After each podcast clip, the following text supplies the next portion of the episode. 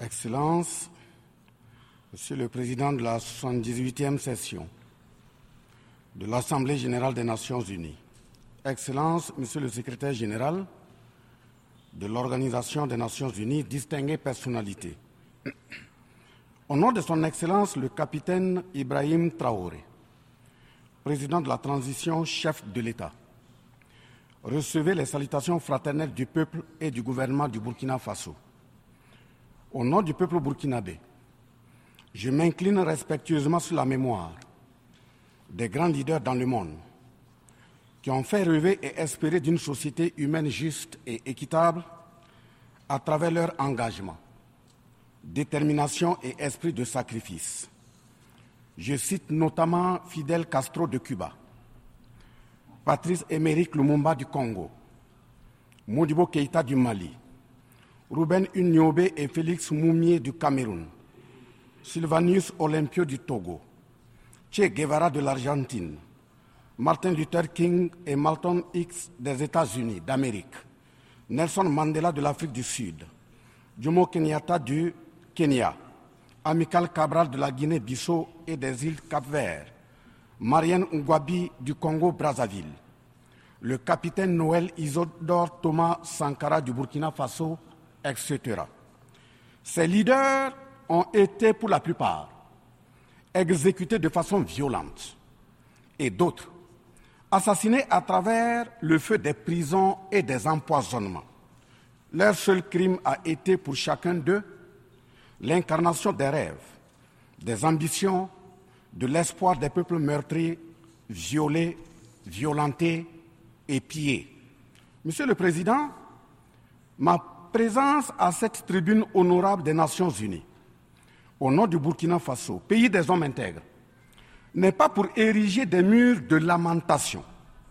Je ne suis non plus pas là pour vous livrer un discours de convenance, mais j'ai été plutôt mandaté en sacrifice pour vous dire que le mensonge d'État, l'hypocrisie diplomatique, la boulimie du pouvoir, la recherche effrénée du gain, l'esprit démoniaque de domination et d'exploitation de l'homme par l'homme sont les vrais plaies qui gangrènent notre vivre ensemble et font courir toute la société à sa perte, y compris donc notre organisation, l'ONU. Son Excellence, M. Antonio Guterres, secrétaire général de l'Organisation des Nations Unies, son Excellence M. Joe Biden, président des États-Unis, Son Excellence M. Denis Francis, représentant permanent la Trinité et Tobago auprès des Nations Unies, élu président de la 78e session de l'Assemblée générale, Son Excellence M. Luis Inácio Lula da Silva, président de la République fédérative du Brésil, permettez-moi de reprendre ici des parties de vos propos, discours respectifs prononcés à cette même tribune à l'ouverture de cette 78e session. Primo, je cite, Nous sommes dans un monde sans dessus dessous.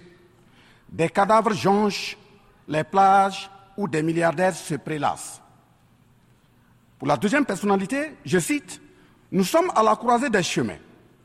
Nous avons une cause commune à savoir léguer à nos enfants un monde avec un bon climat social. Fin de citation. Pour la troisième personnalité, je cite, Malgré les difficultés, nous pouvons nous en sortir. Ce ne sont pas les capacités qui manquent, mais la volonté politique. Sinon, nous pouvons apporter le progrès et la paix pour tous. Fin de citation. Pour la quatrième personnalité, je cite, Il y a dissonance entre les discours et les pratiques, les faits. Le Conseil de sécurité de l'ONU est paralysé. L'ONU doit assumer ses fonctions d'un monde solidaire et équitable, conformément aux principes édictés dans la charte. Cela suppose qu'on ait le courage de lutter contre les inégalités. Fin de citation. La quintessence des expressions de ces quatre autres personnalités signifie clairement que les inégalités dans le monde sont voulues, sinon qu'avec un minimum de courage et de volonté politique, nous pouvons, à défaut de les éradiquer, les amenuiser à leur congrue expression. En effet, chaque année, les discours pleuvent au même titre que les promesses et engagements. Les preuves de la dissonance entre les discours et les faits sur ces questions de principe contenues dans la charte de l'ONU dont la justice, l'égalité, la dignité, l'intégrité, le droit à l'autodétermination, la souveraineté des États, l'inviolabilité du territoire et le respect du droit international sont ce qui se passe en Libye, dans le Sahel précisément sur le Niger et sur la crise entre la Russie et l'Ukraine. D'abord, en Libye, suite à cette catastrophe diluvienne, des milliers de voix ont été fauchées, des milliers de vies donc ont été fauchées, pour badigeonner nos consciences de tranquillité transparente. Chaque nation se précipite pour présenter sa compassion, sa solidarité. C'est certes pour donner l'impression que nous vivons en société et que nous défendons des valeurs. L'honnêteté intellectuelle recommande et l'histoire des consciences nous reflète que nous devons présenter nos sincères excuses au peuple libyen pour avoir été, collectivement et individuellement, par passivité condamnable ou par complicité active et inacceptable, aux côtés des bourreaux qui ont été la première catastrophe anthropique en Libye. C'est cette catastrophe qui a mis la Libye à genoux en la saccageant et tuant son guide avant que les eaux de déluge ne viennent l'endeuiller davantage. Et malheureusement, à la tête de cette catastrophe humaine était l'ONU sous la résolution 1970. Et le silence coupable voit la complicité de la CDAO et de l'Union africaine. Cette macabre intervention, avec la France de Nicolas Sarkozy en tête, a liquidé le guide libyen, le colonel Muammar Kadhafi, le 20 octobre 2011.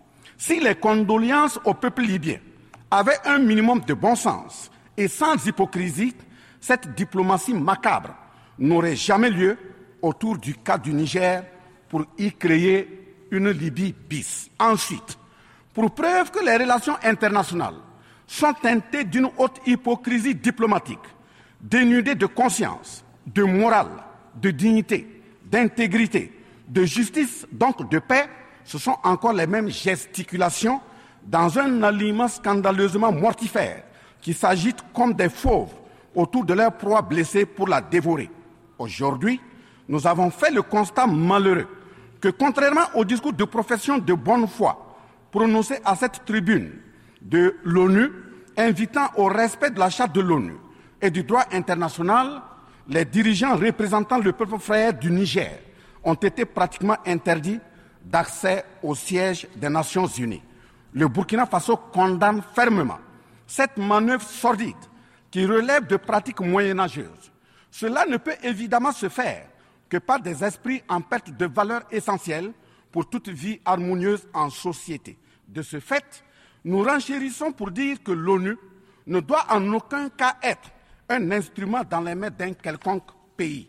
Les leaders panafricanistes qui se sont battus pour l'unité africaine, nos grands-parents qui sont tombés dignement sous les balles assassines des colons, les dignes fils africains qui se sont sacrifiés pour l'honneur sur le continent et qui ont lutté férocement contre la traite négrière et le néocolonialisme ont eu leur sommeil de guerriers perturbé pour avoir entendu qu'une poignée d'enfants égarés de l'Afrique tiennent le Niger, telle une boule de coton, à l'envahisseur afin qu'il y mette le feu. Oui, cher continent africain, une poignée de tes enfants a décidé de t'humilier et de te vilipender à travers le mensonge éhonté d'État, en commençant par le Niger. Par conséquent, je lance un appel vibrant et solennel au peuple sénégalais, béninois, nigérien, ghanéen, tchadien, ivoirien, comorien, bissau-guinéen et tous les peuples d'Afrique à se mobiliser davantage dans la fraternité et la solidarité africaine afin d'éviter que les impérialistes mettent le feu au Niger, comme le cas de la Libye. Monsieur le Président, Monsieur le Secrétaire général, distingué personnalité, j'insiste à cette tribune de l'ONU et devant le monde entier que la CDAO, l'Union africaine et l'ONU doivent impérativement se muer en des organisations véritables des peuples en lieu et place de structures d'une minorité de chefs d'État. Elles ne doivent pas être utilisées et instrumentalisées pour déstabiliser des pays frères en assassinant leurs leaders. Ce n'est qu'à ce prix que la charte de l'ONU et le droit international auront un sens. Enfin, parlant de la charte de l'ONU et du droit international, un conflit entre la Russie et l'Ukraine est entretenu et voulu par certaines puissances.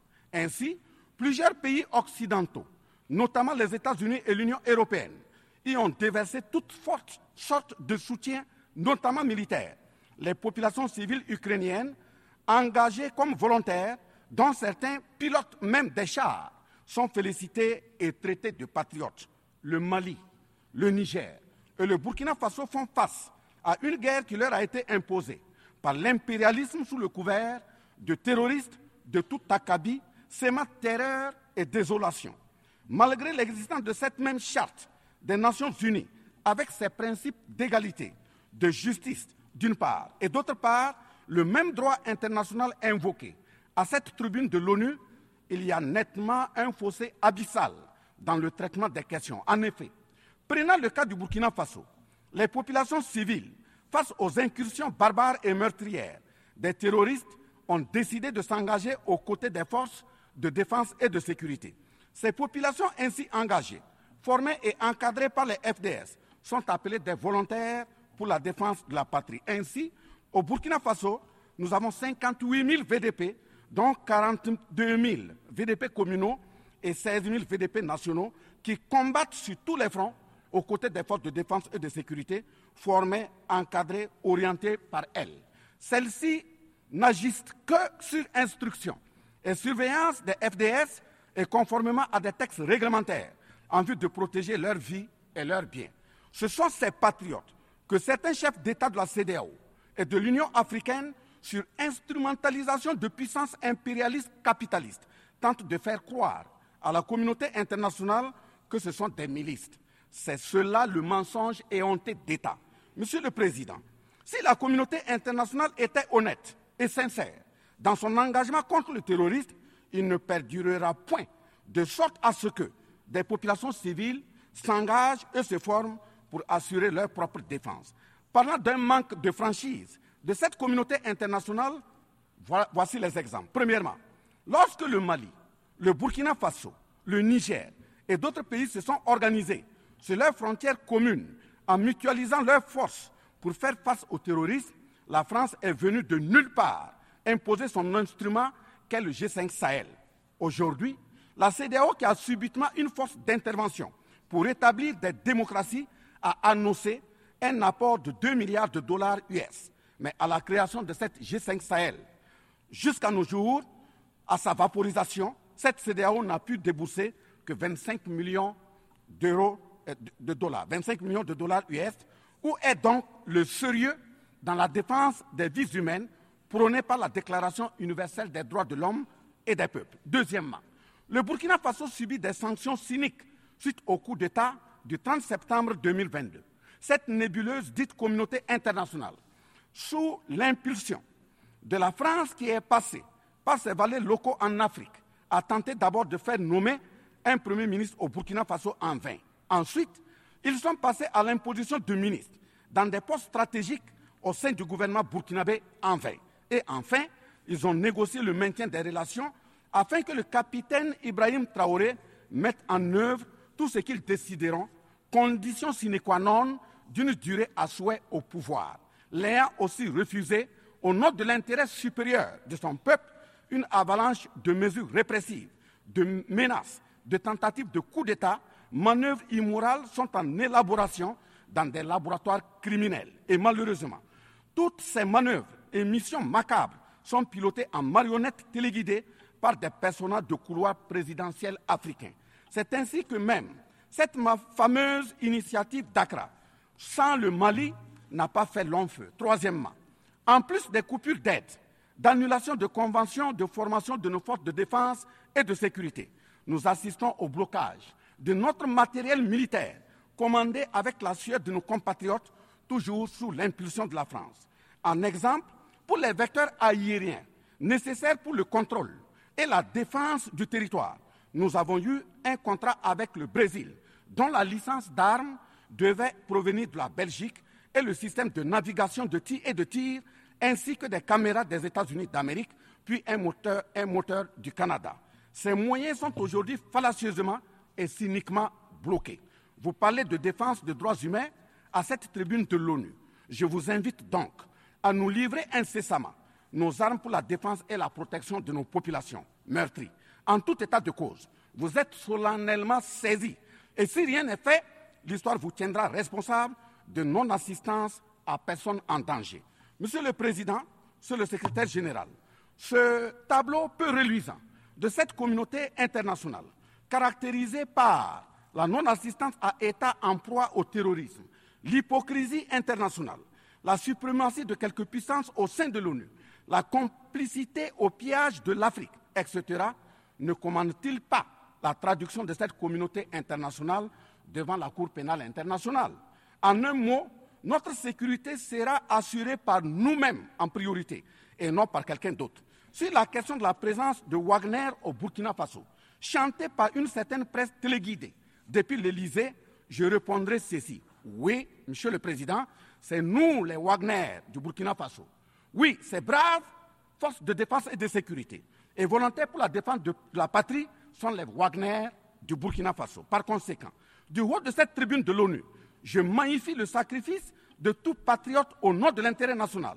Je salue vivement la mémoire de tous ceux qui sont tombés les armes à la main et magnifie le courage et l'intégrité de ceux qui sont toujours en vie et foncent inexorablement et de façon sacrificielle vers la victoire de notre peuple et la sauvegarde de notre patrie. Au lieu de nous aider à arrêter cette saignée humaine, ce sont des accusations fallacieuses, des mensonges éhontés d'État, englobés dans une diplomatie d'hypocrisie et des menaces voilées pour nous indiquer des partenaires à fréquenter et des conduites à tenir. Nous disons non. Au nom de la même charte des Nations Unies et du droit international que vous évoquez tous et toutes ici à cette tribune, les peuples africains en général et sahéliens en particulier sont résolument engagés à assumer absolument et pleinement leur émancipation totale pour un progrès social véritable. Ainsi, le Burkina Faso liera de façon souveraine ses partenariats avec qui il veut et achètera ses moyens de défense avec qui il veut. Qu'un pays s'appelle Russie, Iran, Turquie, Azerbaïdjan, Cuba, Nicaragua, Corée du Nord, le Burkina Faso y achètera et y vendra librement ses produits sans intermédiaire, encore moins une autorisation de qui que ce soit. Et cela advienne que pourra. Monsieur le Président, Monsieur le Secrétaire général, parlant toujours d'hypocrisie et de mensonge d'État, dans cette question de lutte contre le terrorisme, en général et dans le Sahel en particulier, voici d'autres faits que nous, vous n'ignorez certainement pas, et j'en suis certain. Primo, dans le Sahel, nous avons près d'une dizaine de milliers de soldats d'armées étrangères, composés en majorité de soldats français, mais également des soldats américains, allemands, italiens, etc., avec des armes, des matériels volants et de surveillance des plus sophistiqués au monde. Et malgré tout, personne ne voit des colonnes de centaines de terroristes se déplacer pour aller servir la désolation et la mort, souvent avec des armes inimaginables. Au Mali, au Niger et au Burkina Faso, il n'y a ni usine de fabrique d'armes, ni de munitions. Qui recrute donc ces terroristes? Qui les entraîne? Qui les dote en permanence? Qui les nourrit et avec quels moyens? Croyez-vous à cette philanthropie au nom de laquelle des Occidentaux vont envoyer leurs militaires au Sahel mourir pour des beaux des Sahéliens? Si oui, qu'est-ce qui justifie les énervements et autres gesticulations puériles et diplomatiques dès qu'on dit à la France de déguerpir militairement? La vraie raison, ce sont les ressources du sous-sol au Sahel. En effet, l'Assemblée nationale française a voté la loi numéro 057-7-27 du 10 janvier 1957, parue dans le journal officiel de la République française du 12 janvier 1957, portant création de l'Organisation commune des régions sahariennes, OCRS, qui regroupe des parties du Mali, du Burkina Faso, du Niger, de la Mauritanie, de l'Algérie, etc. Cette zone n'a jusque-là pas d'égal dans le monde en termes de richesse de sous-sol. À titre d'exemple, la nappe phréatique la plus importante va de la Mauritanie à la Somalie, en passant par le Mali, l'Algérie, la Libye, le Niger, etc. Le journal Le Monde du 23 juillet 1957 avançait le chiffre de 6 à 7 millions de tonnes de pétrole comme production potentielle annuelle du Sahara. En plus de ces ressources naturelles, nous avons l'uranium, l'or, le cobalt, le zinc, le diamant, le lithium, le cuivre, etc.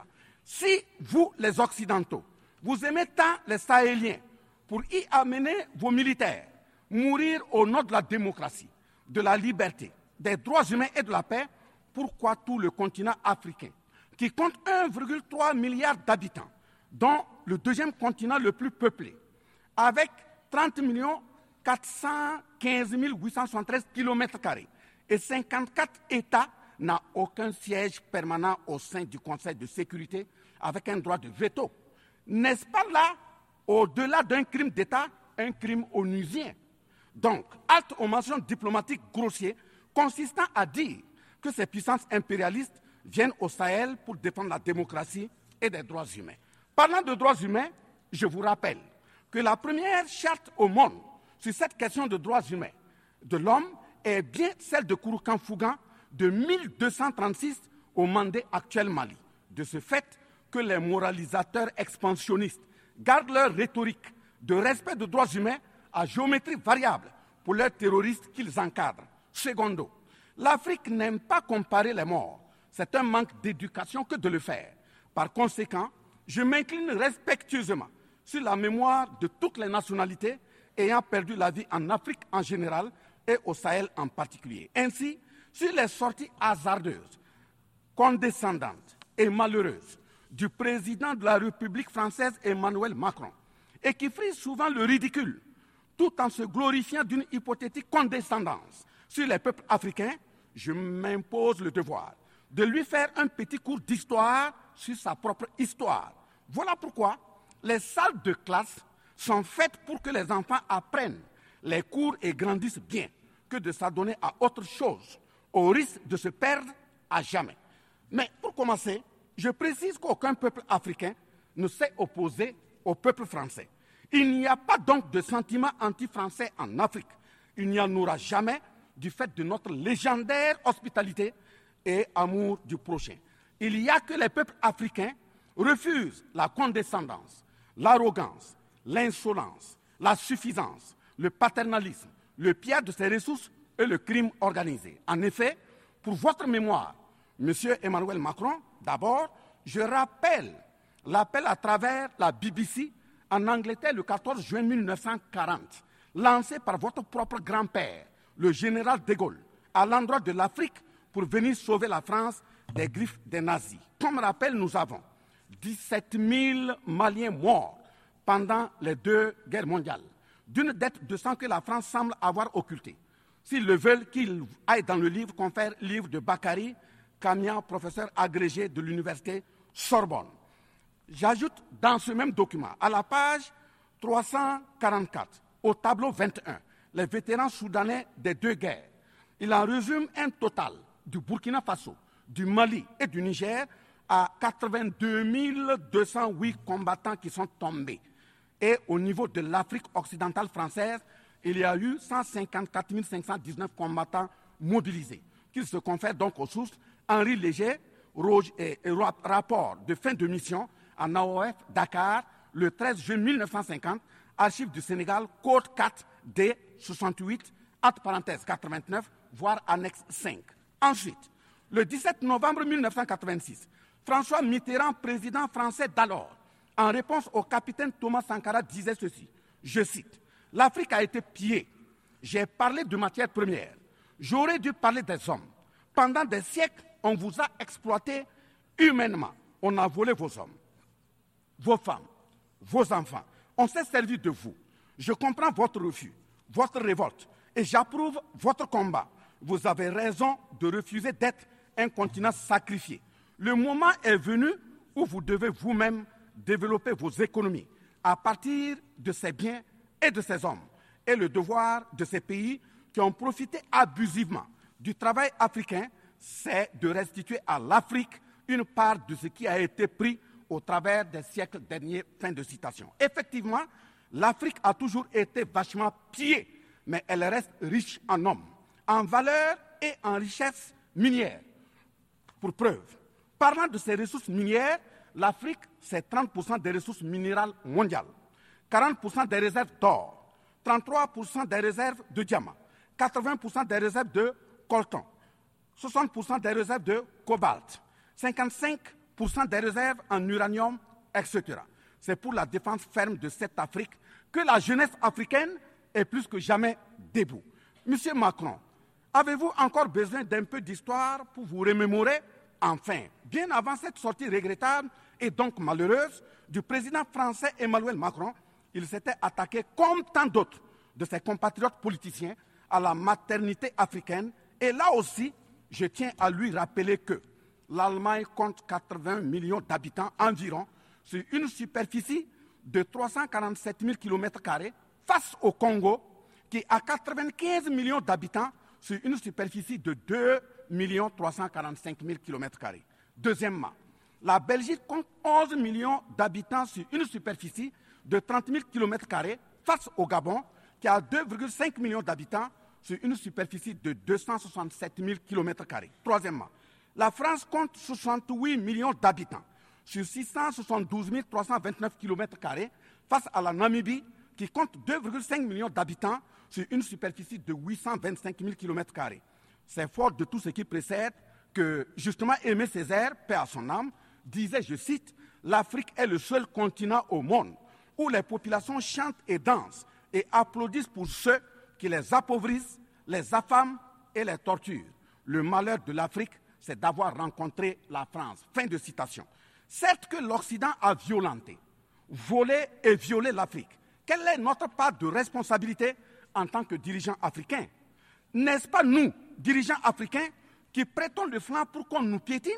En effet, nous avons abandonné notre identité pour ne rien être.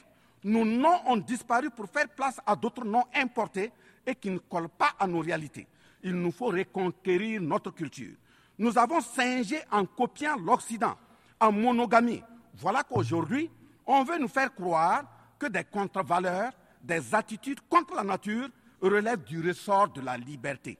Il ne sera pas question d'homosexualité en Afrique. Je le répète, il ne sera pas question d'homosexualité chez nous. Monsieur le Président, ce qui vient d'être décrit sont les étiquettes profondément malheureuses d'une ONU aujourd'hui résumée qu'à sa portion de forme car 1,2 milliard de personnes sont plongées dans la misère. 2 000 milliards de dollars US dans l'armement, 20 fois le budget de l'ONU dans le nucléaire. Sur les questions de développement, l'Afrique reçoit du FMI et de la Banque mondiale 34 milliards de dollars contre 160 milliards de dollars pour l'Occident. La paralysie du Conseil de sécurité de l'ONU, la paralysie de l'Organisation mondiale du commerce, la montée des tensions suite au repositionnement géostratégique, L'Organisation mondiale du commerce également encore bloquée. Le Fonds monétaire international FMI et la Banque mondiale qui fonctionnent en véritable usurier. L'Organisation mondiale de la santé qui est de plus en plus dominée par les firmes pharmaceutiques de rente, donnant ainsi une priorité commerciale que sociale aux vaccins tels que le vaccin contre la Covid-19. L'ONU qui devient de plus en plus l'ombre d'elle-même de par les tentatives de sa prise en otage par un conglomérat de puissances internationales impérialistes, brouillant ainsi la clarté et le sérieux dans ses prises de position, etc. Par conséquent, les peuples africains en général, et sahéliens en particulier, se battront vigoureusement pour que la CDAO, l'Union africaine et l'ONU soient des institutions au service véritablement des peuples du monde pour leur profonde émancipation et le progrès social véritable. Parce que ce sont les manquements de ces organisations, leur manque de sincérité, leurs décisions clientélistes et à géométrie variable, la couverture des tripatouillages constitutionnels, avec leur lot de crimes, la promotion de la mauvaise gouvernance, le pillage, la désorganisation sociale et la corruption qui conduisent immanquablement au coup d'État, qui ne sont donc que des conséquences. Traitons donc les causes et les conséquences disparaîtront d'elles-mêmes. Mais si nous continuons avec ce jeu de l'Autriche, à la diplomatie d'hypocrisie, aux mensonges éhontés d'État, au crime organisé, au tripatouillage constitutionnel et à la fabrication de l'armée à la tête de nos États africains, même l'ONU risque de ne pas échapper à un coup d'État. À bon entendeur, salut. Dans ce sens,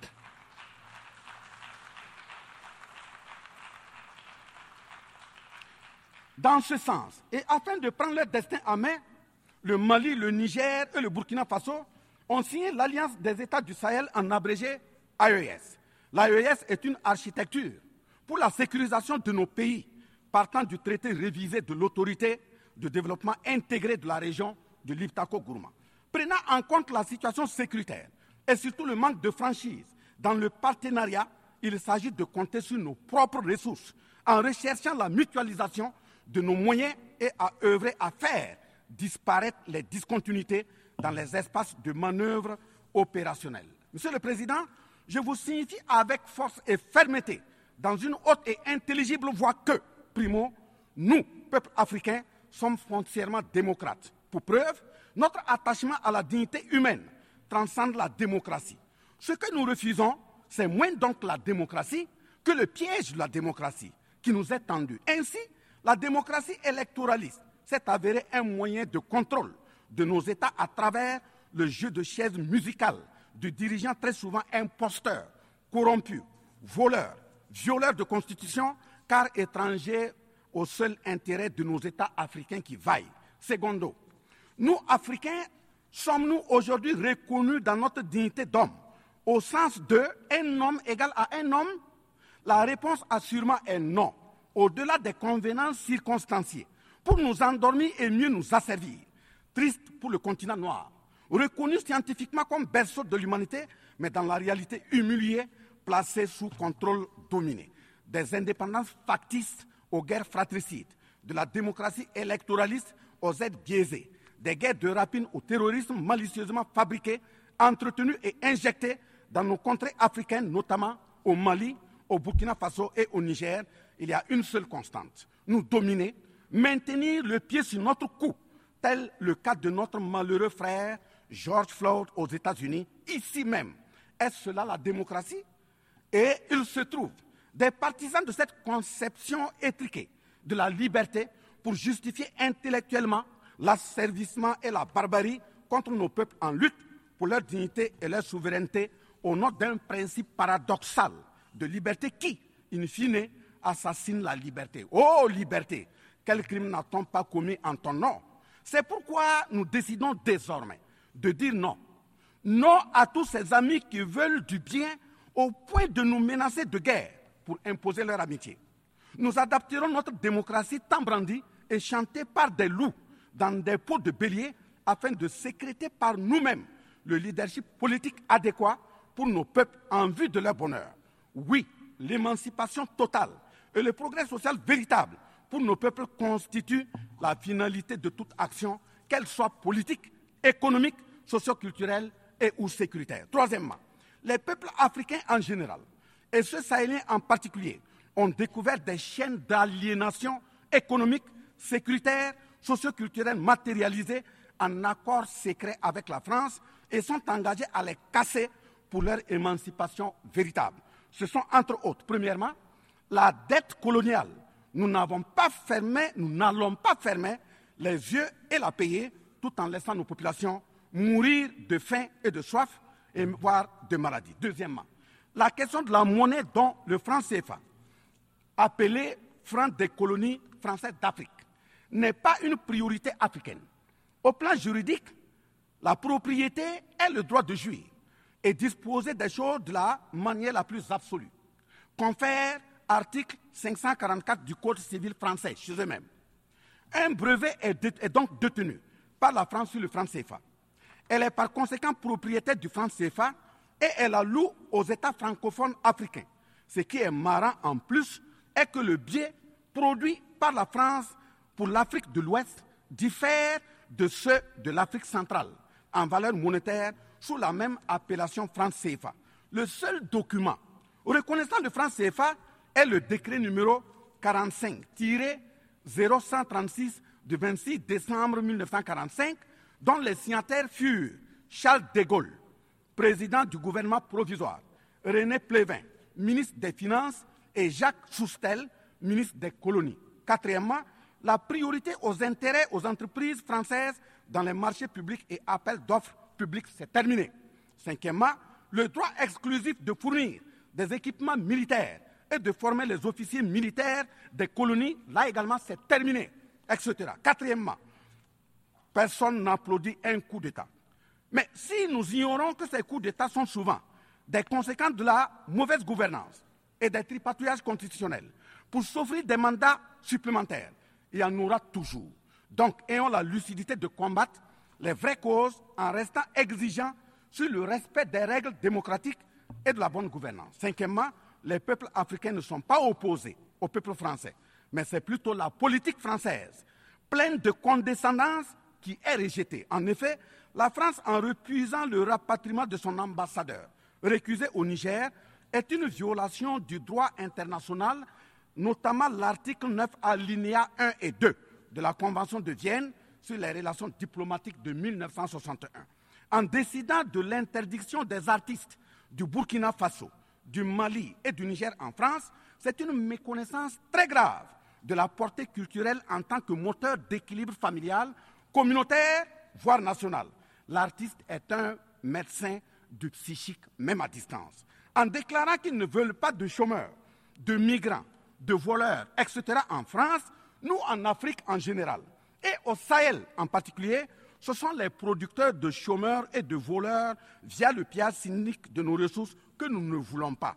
Mais sincère reconnaissance au peuple du monde, à l'ensemble des personnalités à tous les niveaux dans le monde qui comprennent et accompagnent le Burkina Faso, le Mali et le Niger dans cette montée, certes difficile, mais s'adhère totale sur le chemin de la pleine émancipation, l'expression de la dignité, de l'honneur, de la liberté, de l'égalité, de la prospérité, de la justice et donc de la paix.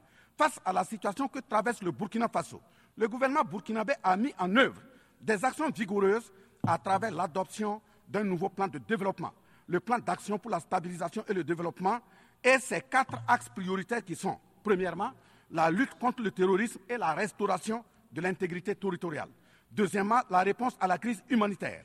Troisièmement, la réponse de l'État à l'amélioration de la gouvernance. Et pour terminer, le, dernier élément, la réconciliation nationale et la cohésion sociale. Ces efforts visent à offrir à la population burkinabé de meilleures conditions de vie, tout en saluant l'ensemble des partenaires à travers le monde qui nous accompagnent. Nous invitons vivement ceux qui sont toujours dans le doute ou tétanisés par des rapports au contenu faux qu'ils sont les bienvenus au Burkina Faso, à condition que le partenariat cadre avec la vision de la transition résumée dans ces quatre axes. Vive l'ONU, vive la 78e session, vive les peuples en lutte, vive la solidarité entre les peuples, vive l'Afrique libre, vive l'Alliance des États du Sahel, vive le Burkina Faso, la patrie ou la mort, nous vaincrons. Je vous remercie.